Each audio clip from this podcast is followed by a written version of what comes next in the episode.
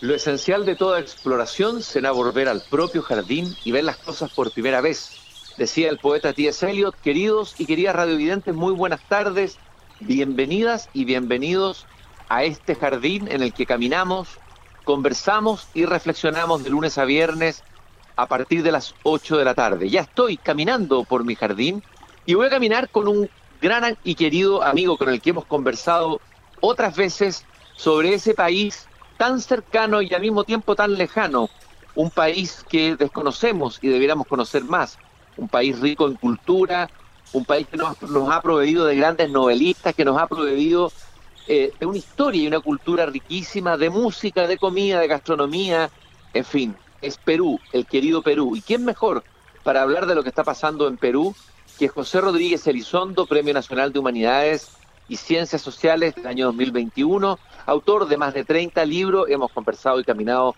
muchas veces y otras veces aquí en, desde el jardín con él. Pepe, qué gusto de tenerte de nuevo aquí en mi jardín. El gusto es mío, Cristian. Tú sabes que me entretiene mucho esta cháchara contigo que se ha hecho frecuente, afortunadamente. Oye, José, lo primero que quiero preguntarte, antes de entrar en lo de Perú, no sé si te, supiste lo que pasó el chascarro de la Cancillería. No puedo dejar de comentártelo, a ver cuál es tu mirada de aquello. El audio que se filtró eh, con la voz de la Canciller y sus asesores, el tema con Argentina. No sé si te enteraste de eso. Es un diluvio de sons, de preguntas de mis amigos de la prensa, de todas partes, de mis conocidos he estado respondiendo y mi respuesta te la sintetizo. Bueno, primero, lo mejor es que actuemos como que esto nunca hubiera sucedido porque la situación geopolítica de Chile es muy complicada. Lo hemos conversado N veces, eh, Cristiana. Estamos con algunos problemas delicados con Argentina. Evo Morales está interviniendo en el Perú como no pudo hacerlo en Chile después del fracaso de, su, de la propuesta constitucional, y inclusive en el Perú se está hablando de que tiene afanes separatistas, de que quiere hacer eh, realidad su zona autónoma aymara para separar eh, el Perú de Chile violando el Tratado del 29. Tan delicado como eso es lo que ha sucedido. Por lo tanto, frente a todas las preguntas, yo he respondido que lo único que yo quiero es que por fin se ponga entabla de una manera urgente la necesidad de profesionalizar al máximo nuestra Cancillería. José, y el contexto de América Latina efectivamente es complejo, pero hay que agregarle a esto Petro en Colombia, hay que agregarle esta idea de la moneda única latinoamericana propuesta por Argentina y Brasil. ¿Cómo ves todo eso? Bueno, precisamente yo lo veo eso desde esta perspectiva de que estamos viviendo uno de los momentos más delicados de la democracia en América Latina, que eso es correlato al estado de la democracia a nivel hemisférico y mundial. Los Estados Unidos no están muy sanitos, que digamos, con respecto a eso después de la presidencia de, de Trump. Pero ahora el grave problema que se está manifestando en América Latina es como si hubiéramos dado chip libre para la intervención de gobernantes extranjeros en soberanías ajenas. Eh, eh, Petro, que parecía tan compuestito, ha, tenido intervenciones que merecían alguna observación de, nuestra Cancillería. Cuando dijo, no recuerdo con qué motivo, con el rechazo de la propuesta constitucional, que era como que hubiera vuelto Pinochet a Chile, algo por el estilo que lo he querido olvidar. En Brasil la intervención de Bolsonaro en la democracia parece que es cosa seria. Cuando nosotros habíamos descartado los golpes de Estado tradicionales en América Latina, nada menos que en la gran potencia sudamericana se estaba fraguando, todo lo indica un, golpe de Estado. Por lo tanto, eh, ahí tenemos una, una, flaqueza muy grande. En Argentina eh, hay una situación muy notable con una vicepresidenta acusada por el Poder Judicial, con el presidente en una pugna muy dura con, eh, con, el Poder Judicial, es decir, también viene el tema de la democracia en decadencia por conflicto entre sus tres poderes básicos. ¿Qué, qué nos vamos más al norte? Bueno, Centroamérica, ni hablar de lo que está pasando con Ortega. En Venezuela Venezuela fue uno de los pivotes fundamentales de esta crisis con los 7 millones de venezolanos, venezolanos que buscan otro país donde vivir. Entonces, aquí uno tiene que hacer una reflexión sobre el estado de situación de la democracia, tratar de poner un mínimo consenso con respecto al diagnóstico y por último afirmar muy fuertemente la soberanía nuestra en lo fundamental, que gobernantes extranjeros no se metan en la soberanía propia. José, ¿y esto que se haya filtrado un audio eh, en relación al tema de Argentina, ¿revela qué? ¿Desprolijidad dentro de la Cancillería? ¿Desprolijidad? ¿Una desprolijidad más de este gobierno? ¿Cómo lo, cómo lo evalúas? ¿Cómo miras, cómo evalúas la tarea que ha hecho esta canciller? ¿Cómo, cómo lo miras? ¿Cómo lo ves?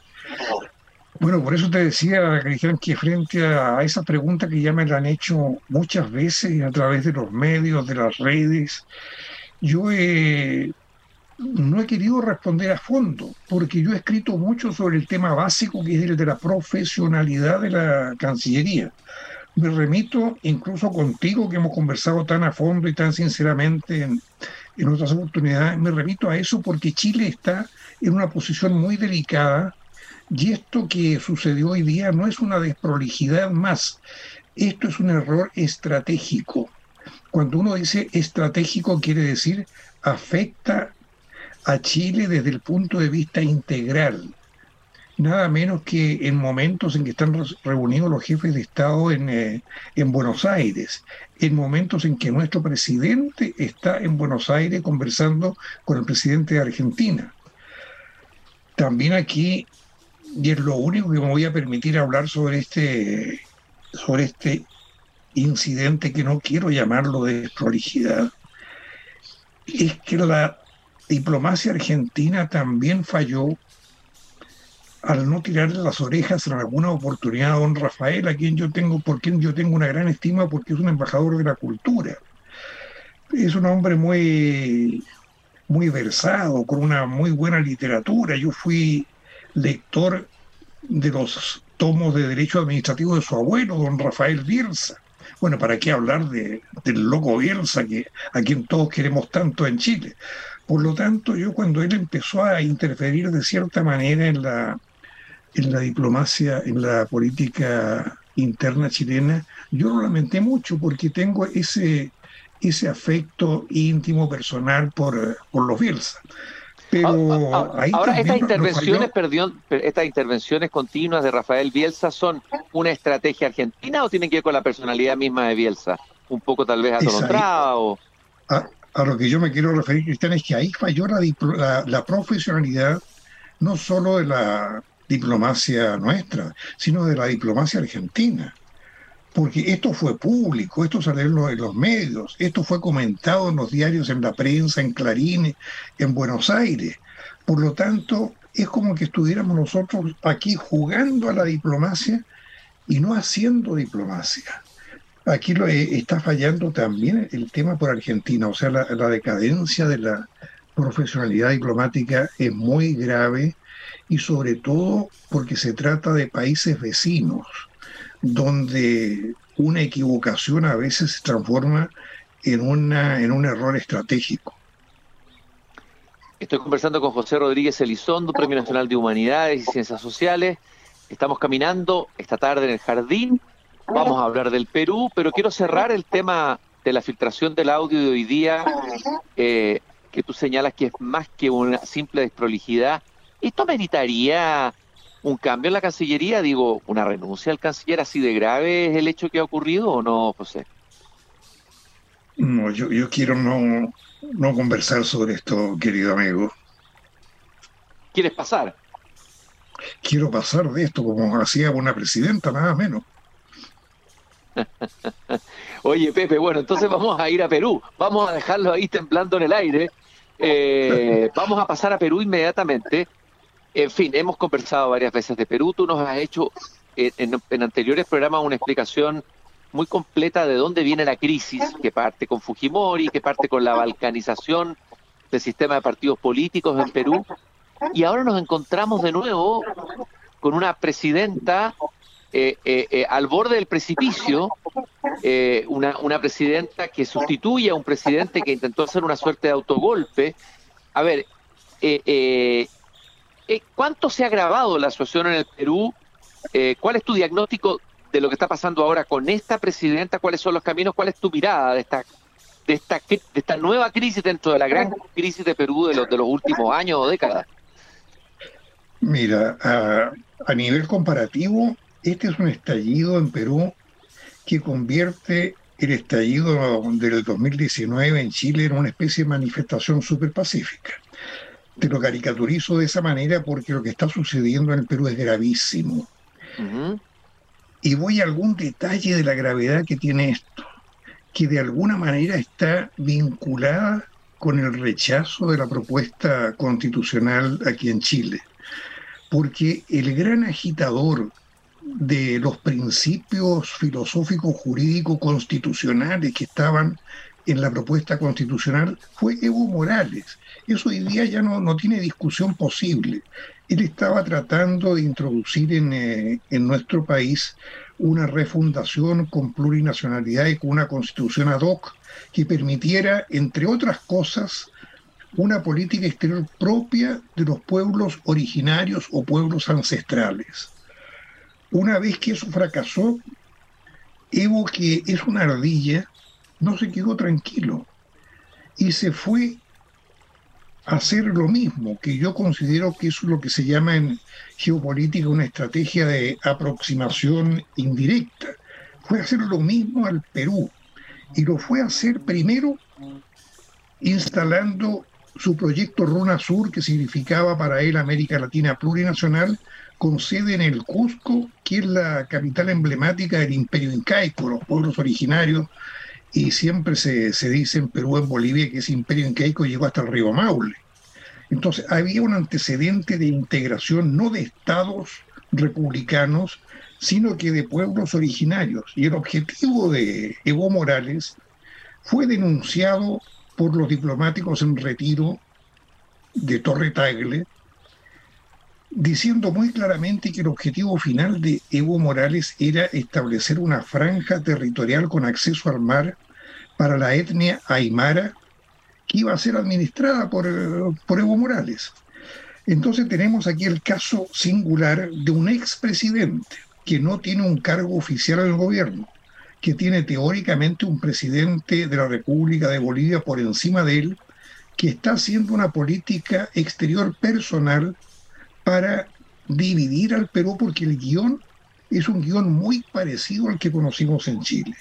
Es como que él hubiera escrito un guion en el cual tenemos desde el famoso El que no baila no pasa, que también se está haciendo en el Perú, que tenemos la petición de renuncia de la presidenta, presidenta asesina, dicen los que marchan por las calles, tenemos periodistas que siguen hablando de manifestaciones pacíficas y tenemos una diferencia notable según la cual la presidenta Boluarte, con todo lo frágil que es su instalación, se atrevió a prohibir nuevos ingresos de Evo Morales al Perú. ¿Y cómo le respondió Evo Morales a esa disposición de la presidenta? Diciendo que la única solución para el hermano pueblo peruano es la refundación del Perú.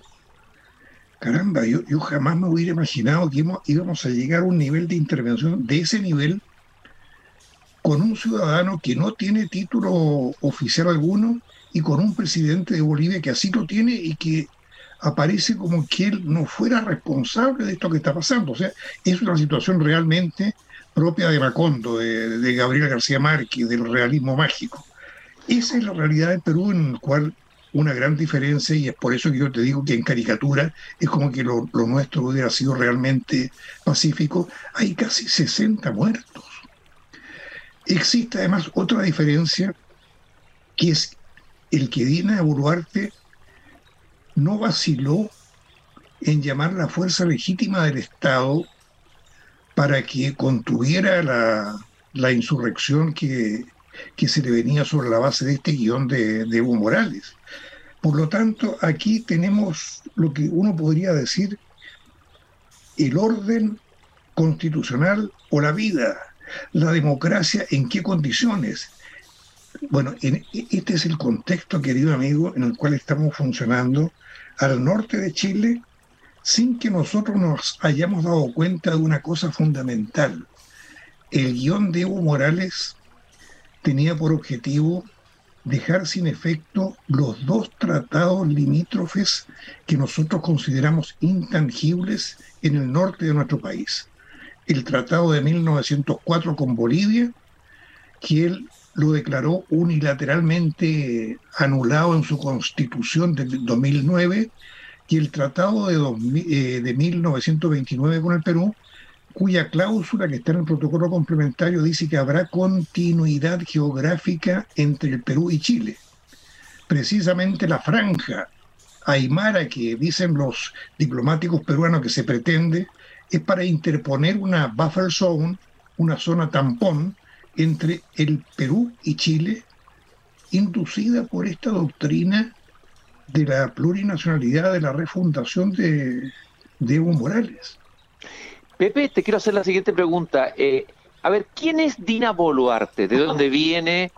Eh, ¿de, qué, ¿De qué grupo político? ¿De qué sector? ¿Qué sabes tú de ella? Eh, imagínate el lugar donde le tocó estar, digamos, en, un momento tan tan crítico, tan tan crucial en la historia de la, de la política y la democracia en Perú. Ella es la que, la, la que tiene que tomar decisiones ahora, tú hablaste de su fragilidad política. ¿Quién es Dina Boluarte? Bueno, Dina Boluarte pertenece al mismo partido que, es un partido más, más bien hechizo de, de Pedro Castillo. En, la cúpula de ese partido tan eh, frágil eh, o, tan de coyuntura está un señor que se llama Vladimir Cerrón, que tiene pleitos judiciales que le impidieron ser el candidato presidencial en las últimas elecciones. Por lo tanto, lo que dicen eh, los peruanos es que él puso en la candidatura presidencial a Pedro Castillo y como vicepresidenta a Dina Boluarte. Por lo tanto, la continuidad constitucional del Perú supone que saliendo Pedro Castillo por intento de golpe de Estado, automáticamente asume la vicepresidenta, que es del mismo partido de Pedro Castillo. Y es aquí donde está el surrealismo, el realismo mágico de lo que está sucediendo en el Perú. Ahora, ¿qué pasó con, eh, con eh, Dina Boluarte? Ella, con cierta ingenuidad, proclamó primero que iba a llegar para completar el periodo de Pedro Castillo, lo cual significaba elecciones en, eh, en el 2026, creo. Pero los hechos, que siempre son más duros que el derecho, la aconsejaron bien y dijo que iba a preparar la institucionalidad para convocar a elecciones en el año 2024. Por lo tanto, se iba a dar un año de plazo, que es lo que han durado los presidentes interinos en, eh, en el Perú. Sagasti duró un año, Valentín Paniagua estuvo siete u ocho meses, así es que hasta ahí iba la continuidad constitucional aceptada o aceptable en el Perú. Ahora, Pero en ese te, quería hacer la, te, quería hacer la, siguiente pregunta, perdón Pepe, pero esta, esta, esta, esta división al interior de este partido hechizo al cual pertenecía Pedro Castillo y al cual pertenece Dina Boluarte, entonces no es una división ideológica, ¿de qué, qué tipo de división o, o visiones distintas hay aquí que hace que ella acepte asumir el cargo luego de la, de la caída de Castillo.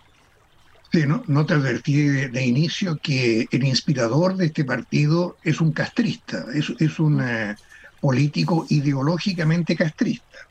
Por lo tanto, es un eh, político ideológicamente antisistémico. Y en esa, en esa tesitura sucedió que conquistó el gobierno, es decir, que entró al sistema. Pedro Castillo, haciendo lo que hizo, estaba cumpliendo en el fondo y a su pesar tal vez con dinamitar el sistema que lo había hecho presidente, una, de las cosas más fantásticas que, que están sucediendo en América Latina. Pero quien lo sucedió dentro de su misma línea descubrió algo que nosotros conocemos muy bien, que otra cosa es con guitarra. Y que si seguía ese, ese proceso desencadenado en el Perú, lo que venía no era un sistema de reemplazo, sino que venía el vacío. y estaba por otra parte el sector del poder legítimo del Estado, le hace policía y fuerzas armadas, y las fuerzas armadas son poderosas en, en el Perú, que proclamaban su respeto a la Constitución. Estas Fuerzas Armadas eh, estas Fuerzas Armadas de hoy, eh, ¿cuán distintas son de las que gobernaron antes, las que hicieron golpes de Estado?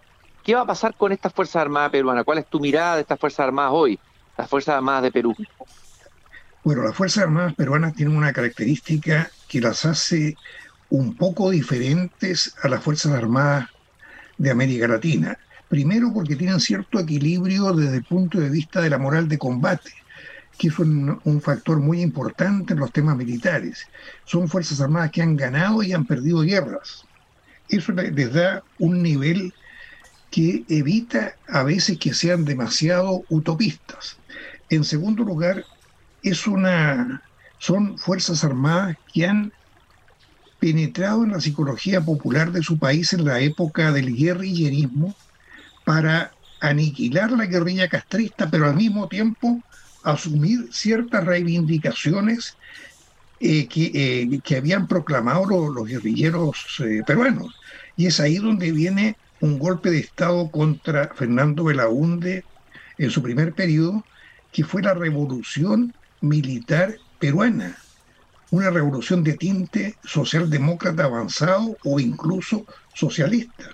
Por lo tanto, es una Fuerza Armada que en esta nueva etapa de fin de la Guerra Fría ha proclamado muy categóricamente que no está el horno para bollos intervencionistas que van a respetar la constitución y ya han pasado por dos constituciones. La primera la patrocinaron las Fuerzas Armadas porque se produjo durante la dictadura de Morales Bermúdez. Y paradójicamente fue con asamblea constituyente elegida democráticamente y presidida por Víctor Raúl Haya de la Torre, enemigo histórico, según la la historia peruana de los militares. Había habido golpes militares antes para que no asumiera Víctor Raúl Haya de la Torre como presidente. Por lo tanto, la constitución de 1980 yo la añoro mucho porque fue la que derribó Fujimori con su autogolpe de Estado. Y dejó una constitución que es esta constitución rarísima en la cual ya no solo no hay independencia de los poderes políticos, sino que se interfieren mutuamente. No es un régimen ni presidencial ni eh, parlamentario. Y de ahí viene la, vacancia de... Dime. Eso, eso te iba a preguntar, José. Esto no pasará... A ver, se ha hablado de la balcanización del sistema de partidos políticos, de la desaparición de los grandes partidos políticos que le dieron una cierta estabilidad a partidos como el APRA, el Partido Popular y otros, partidos históricos en el Perú. Eh, eh, ¿No es urgente el Perú una reforma del sistema de partidos políticos y a lo mejor una reforma constitucional eh, que de alguna manera, no sé si vuelva a la del 80, pero sí se aproxime más a ella y se aleje del diseño fujimorista? Es exactamente lo que digo en una columna que publico en la República Peruana y salió este domingo, donde yo concluyo diciendo que lo que deberían hacer mis amigos peruanos, en vez de refundar el país, es refundar los partidos políticos.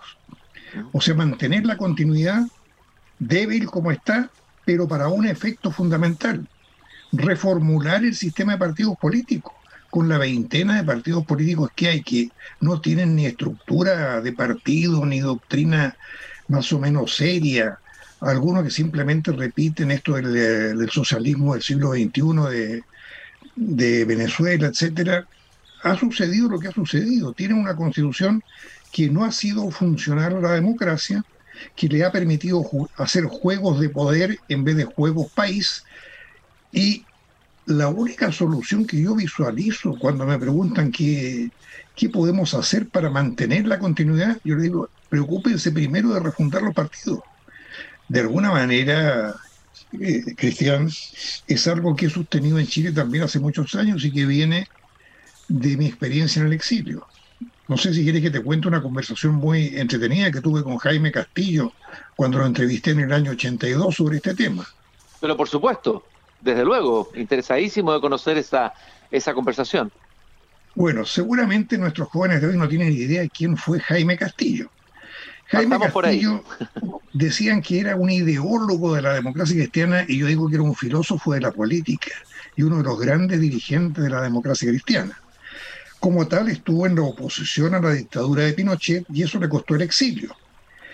Como él era un tipo muy aguerrido, de repente se reinstaló en Chile en un acto de suprema fuerza de voluntad y lo dejaron que permaneciera hasta que hizo otra movida y lo tomaron a la salida de la oficina por la fuerza. Él se defendió a puñetazos porque era un boxeador aficionado y llegó en un avión a Lima incluso con los zapatos cambiados, porque no había tenido tiempo de, ir a su casa a, ponerse ropa y no sé por qué andaba con los zapatos. Era, un tipo muy distraído. Bueno, en ese, en ese momento me tocó entrevistarlo para la revista Caritas. Y en, en la sala del Hotel Ritz me acuerdo que conversamos sobre lo que estaba pasando en Chile el año 82.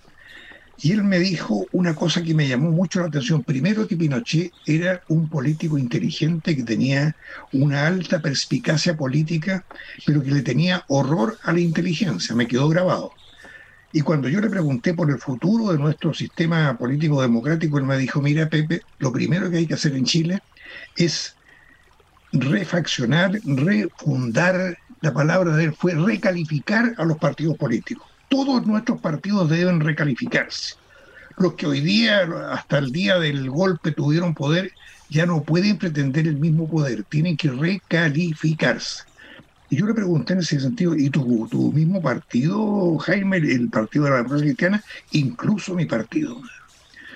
Bueno, eso me quedó grabado para siempre porque era una posición del más distinguido pensador político de la democracia cristiana que a la fecha era el partido que se mantenía en mejor pie durante la, dictadura, que tenía el cuadro de líderes más poderoso. Por lo tanto, estuvo muy atento cuando volvimos a, Chile y vimos que los viejos políticos volvían un poco en, gloria y majestad y que no se preocuparon mucho de formar nuevos cuadros políticos. Yo no me imagino qué cantidad de líderes prometedores, jóvenes, quedaron relegados a puestos de segunda o tercera línea en, el poder del Estado. Por lo tanto, después de la concertación vino, como quien dice, el reflujo. Vino la, catarsis eh, o el desquite del sistema. Llegamos al fin de la concertación, a otro sistema político, a una victoria de la derecha, que se, se menciona en singular como que fuera una cosa monolítica, y llegamos entonces a lo que culminó con el estallido, o sea, con la crisis un poco nacional del sistema democrático. Eso fue el estallido del, del 2019. Por lo eh, tanto, Estoy conversando con José Rodríguez Elizondo, Premio Nacional de Ciencias Sociales y Humanidades 2021. En los últimos minutos del programa, a propósito de lo que estás diciendo, me surge que una urgencia en Chile, también en el Perú, ¿no es cierto?, sería de alguna manera eh, mejorar el sistema de partidos políticos, mejorar los partidos políticos, eso debiera estar tal vez, y no estuvo en la discusión constitucional anterior, debiera estar en esta discusión constitucional. Eh, no sé qué te parece eso hay dos temas que no estuvieron. Ese que tú dices, Cristian, y que te atañe mucho a ti, por los amarillos, porque yo creo que ahí hay una evidencia de que la opinión pública nacional demanda organizaciones políticas de nuevo tipo. Y el otro tema es la política internacional, que es una queja frecuente mía. La política exterior de Chile no figura en los debates eh, nacionales, no figura en los debates constitucionales y es lo que permitió una propuesta constitucional que afectaba gravemente la situación de Chile en lo internacional sin que nadie se diera cuenta y con gente que de mucho nivel o, de por lo menos de alto nivel intelectual que no tocó el tema de la política exterior de Chile durante la convención. Por lo tanto, hoy día cuando no está ni siquiera en, en los puntos de acuerdo mínimo, los bordes, como lo, llaman algunos, a mí me preocupa. Son los dos grandes temas. ¿Qué vamos a hacer con nuestros partidos y hasta cuándo fingimos de que la política exterior no es un tema estratégico para Chile? Yo te quiero agradecer, José, este paseo tan instructivo como siempre por mi jardín en, este, en esta tarde de día martes. Eh, ya nos damos cuenta que se trata mucho más que de simples desprolijidades, estamos hablando de temas estratégicos, eh, de visiones estratégicas, de visiones de país, de visiones de Chile dentro del contexto latinoamericano, todos esos temas que parece que la política que está más concentrada en peleas chicas o en áreas chicas eh, no toman como los temas fundamentales a discutir. Muchas gracias, Pepe, por esta interesantísima conversación. Gracias por habernos regalado un poco de tu tiempo esta tarde aquí en Desde el Jardín. Bueno, yo me despido de ti con un fuerte abrazo. ¿Me escuchas? Sí, por supuesto. Y con el deseo de que tomes muy en serio tu liderazgo, porque yo soy uno de los que confía en tu liderazgo político, por lo que hemos conversado. Un abrazo. Un abrazo, Pepe. Muchas gracias por haber estado aquí en Desde el Jardín. Quiero agradecer también al grupo Viva, cuya apuesta es la sustentabilidad de los barrios, también llevar la cultura al interior de la construcción. Y Fundación Irarrázaval, que nos acompaña apoyando a la educación técnica profesional a través del país. Gracias por habernos acompañado. Nos encontramos mañana nuevamente aquí a las 8 de la tarde, cuando yo vuelva a abrir la verja de madera de mi jardín. Hasta mañana.